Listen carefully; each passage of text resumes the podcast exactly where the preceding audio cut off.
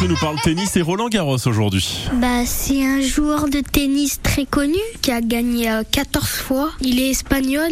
Bah, Roland Garros, c'est un joueur de tennis, mais il, il sera pas là parce que c'est, il s'est cassé là, je crois si c'est le bras ou la jambe, je sais plus.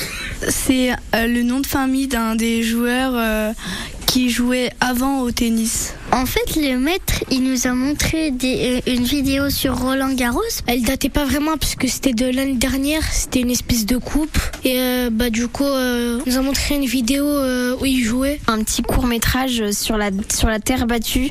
C'est ce quand les terrains sont faits. C'est c'est pas praticable quand il pleut et aussi il nous a montré une vidéo de Rafael Nadal qui euh, qui faisait un match contre un autre euh, contre une autre personne au tennis. Et après aussi, il nous a expliqué euh, qu'il y avait des enfants qui étaient ramasseurs de balles et euh, qu'ils avaient aussi le rôle que quand il pleut ou qu'il fait soleil, ils mettaient euh, des parasols quand ils essayaient les joueurs. Et voilà les Matru fans de Roland Garros, les internationaux de France qui sont euh, à vivre sur les antennes de France Télé pendant 15 jours.